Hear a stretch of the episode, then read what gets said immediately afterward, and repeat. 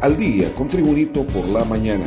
A continuación, la actualidad informativa nacional e internacional este viernes 11 de marzo de 2022. El juez de extradición de primera instancia, José Olivio Rodríguez, resolvió dictar la medida de arresto preventivo al exdirector de la Policía Nacional y general en condición de retiro, Juan Carlos El Tigre Bonilla Valladares, de 61 años, solicitado por el gobierno de los Estados Unidos por tres cargos relacionados con el narcotráfico y armas. La medida dictada por el juez al Tigre Bonilla la cumplirá en el anexo del Centro Penitenciario Nacional de Támara, habilitado en el primer batallón de infantería. La segunda audiencia de extradición para la presentación de medios probatorios quedó programada para el 8 de abril del presente año a partir de las 10 de la mañana. Continuamos con noticias en Tribunito por la mañana. Hace 15 días tuvimos conocimiento de los movimientos de Bonilla. Se realizaron tareas de inteligencia que permitieron conocer que él se trasladaba entre Comayagua y Tegucigalpa y fue entonces cuando se tendió una cerca a su alrededor, detalló el director de la Policía Nacional, comisionado Gustavo Sánchez.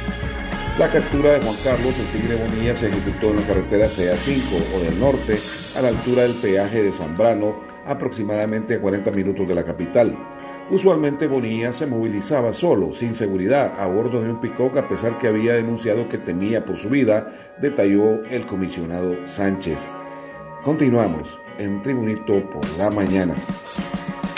La diplomática Laura Farnsworth fue confirmada como embajadora de Estados Unidos en Honduras pasado 5 de noviembre, el presidente de Estados Unidos, Joe Biden, propuso como embajadora en Honduras a Laura Farnsworth Dogu, una diplomática de carrera que ya ocupó ese mismo cargo en Nicaragua entre 2015 y 2018.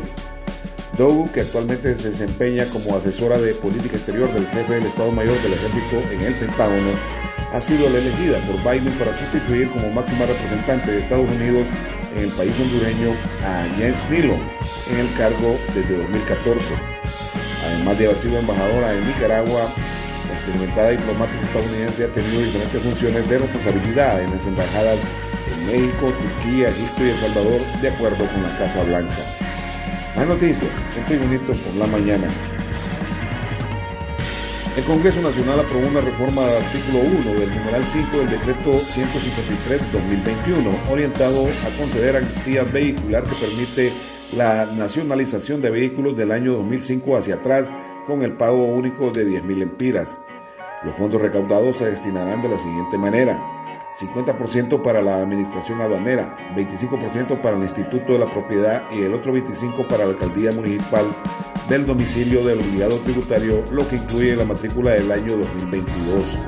Los vehículos del año 2006 hacia adelante pagarán conforme al régimen impositivo vigente debiendo pagar de forma normal sus obligaciones. Más noticias en Tribunito por la mañana. Para confirmar o descartar la circulación de la subvariante BA.2 de la variante Omicron de la COVID-19 en el país, 70 muestras fueron enviadas a un laboratorio en Panamá, confirmó la jefa del Laboratorio Nacional de Virología de la Secretaría de Salud, Mixi Castro. Pruebas de reacción en cadena de polimerasa PCR se enviaron el lunes al Instituto Conmemorativo Gorgas de Estudio de la Salud para realizar la vigilancia genómica del virus de la COVID-19. Más noticias en Tribunito por la mañana. Cuatro miembros de la pandilla 18 fueron ultimados por sus compañeros de celda en la cárcel de máxima seguridad de La Tolva o El Pozo 2 en Moroselí, El Paraíso, como protesta porque las autoridades del Instituto Nacional Penitenciario mantienen suspendidas las visitas conyugales según un rótulo dejado sobre los cadáveres. Las víctimas son el cabecilla Freddy Isaac Silva González, Ricky Giovanni Sabillón Pérez, Marlon Yapec Arrazola Raudales y Ángel Alfonso Martínez Velázquez, todos miembros activos de esa asociación ilícita. Según el informe forense, el hecho violento se reportó la tarde-noche del miércoles anterior en el módulo 2 de mínima seguridad, donde guardan prisión los miembros de esa estructura criminal. En las noticias internacionales, desde Washington, Meta, la empresa propietaria de Facebook e Instagram, anunció este viernes que de forma temporal por la guerra en Ucrania permite a los usuarios saltarse sus normas de uso y enviar mensajes que normalmente estarían prohibidos como muerte al invasor ruso.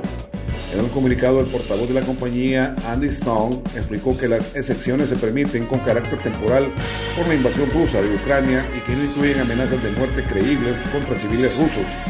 Sin embargo, Meta sí permite llamamientos a la muerte del presidente ruso Vladimir Putin y de su homólogo bielorruso Alexander Lukashenko, emitidos desde Ucrania, Polonia y la misma Rusia.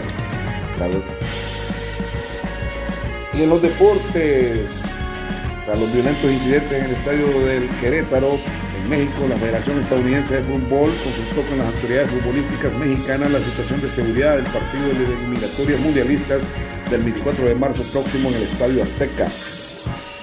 Youth Soccer se ha comunicado con oficiales de la Federación Mexicana de Fútbol, quienes nos han asegurado que los aficionados mexicanos, equipos y jugadores de ambos clubes o selecciones, Estados Unidos y México, disfrutarán con seguridad de una de las rivalidades más grandes en el deporte, como ha sido durante partidos previos en el Azteca, declaró este jueves Hugh Soccer en un comunicado.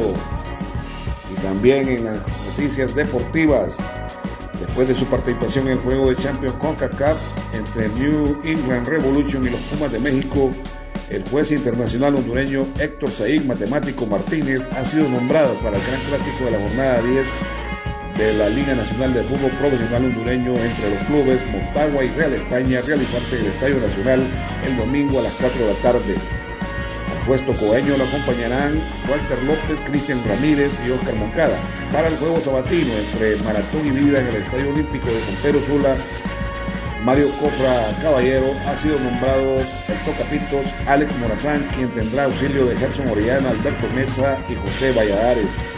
En el estadio Humberto Micheletti, en el duelo entre Honduras Progreso y el Olimpia, fue designado el porteño Armando Castro, quien será acompañado por Jack Rodríguez, Elder Oliva y Orlando Hernández.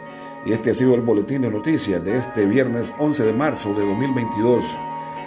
Tribunito por la mañana te invita a estar atento a su próximo boletín informativo.